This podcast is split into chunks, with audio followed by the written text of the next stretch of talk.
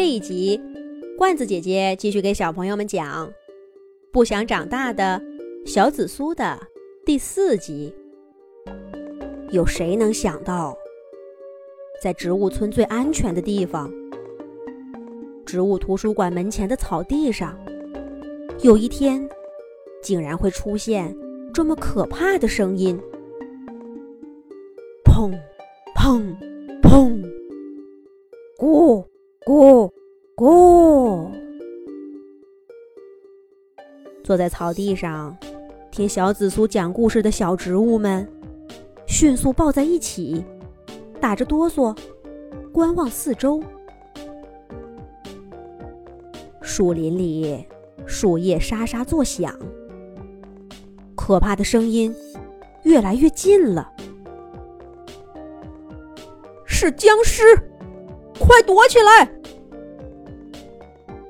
茄子大叔大吼一声，一个箭步跑到草地上，指挥着小植物们向图书馆里面撤离。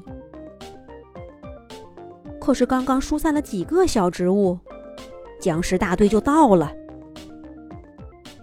小紫苏的脸都快变成紫色了，他认出正中间戴着王冠的。正是僵尸山上最厉害的大王僵尸。那顶王冠不光是实力的象征，还会发出无比坚硬的僵尸钻石，穿透打向他的一切物体。站在大王僵尸两边的，难道是雷达僵尸和火箭僵尸吗？看到他们不停旋转的雷达盾牌。和冒火的手臂，小紫苏吓得腿都快软了。这两个僵尸，他在书上读到过，但不是说那是来自未来的僵尸吗？难道僵尸山上的僵尸们已经进化到这种程度了？还是他们掌握了通向未来的时空密码，把这些僵尸给召唤了回来？小紫苏万万没想到，自己小心翼翼的不肯长大，就是为了留在小小植物乐园里，不用去面对外面的危险世界。可是现在，竟然在这个最安全的地方，遇到了最可怕的僵尸！快跑，快躲起来！茄子大叔声音都变了，他一边喊，一边发射出茄泥炸弹。可是这些绵软无力的武器，在武装到牙齿的僵尸们面前，根本就不堪一击，很快就被打倒在地上。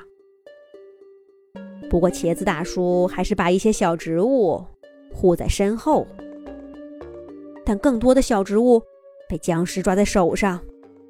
发出恐惧的尖叫声，小紫苏吓得四处逃窜。一个路障僵尸走进他身边，小紫苏赶紧跑开，可是，一转头就差点撞到一个舞蹈僵尸身上。好不容易躲开了舞蹈僵尸，电脑僵尸又带着电磁波过来了。小紫苏提着心，东躲西藏。好不容易才躲到茄子大叔的身后，刚松了一口气，茄子大叔就被扣篮僵尸的篮球给砸晕了过去。这下，躲在茄子大叔身后的小植物们失去了唯一的庇护，全都吓得连魂儿都没了。雷达僵尸和火箭僵尸。笑眯眯的朝小植物们走过来，可是那笑容简直比世界上最丑陋的脸都可怕。小植物们自发的聚在小紫苏身边，问他该怎么办。小紫苏是所有植物当中年纪最大的，现在茄子大叔倒下了。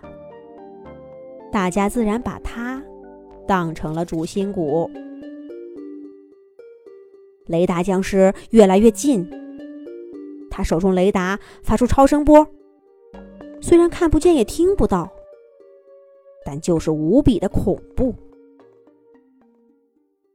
小紫苏看着伙伴们无助的眼神，心里忽然想起那个被他藏在石头洞里的紫色花絮。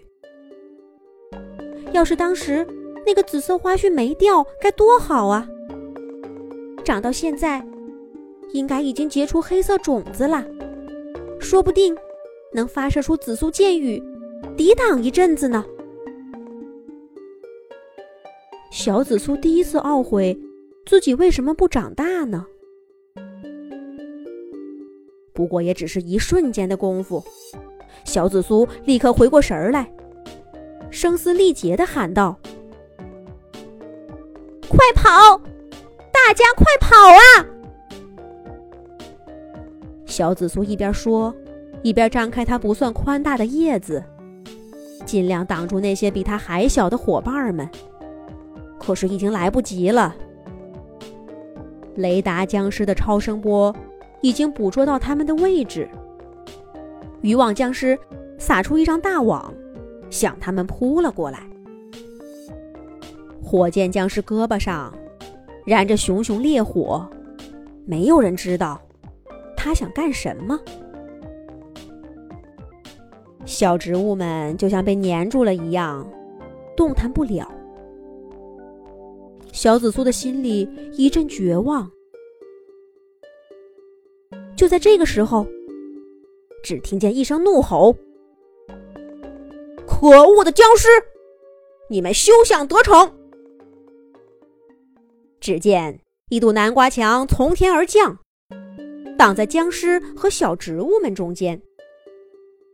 紧接着，豌豆射手发出冰雹一样的炮弹，西红柿炸弹爆出灿烂的烟花，玉米炮在空气中炸出浓浓的爆米花味儿，土豆地雷也深埋在地下，蓄势待发。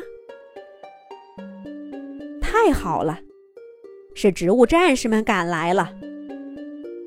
他们能够战胜僵尸，解救小植物吗？下一集讲。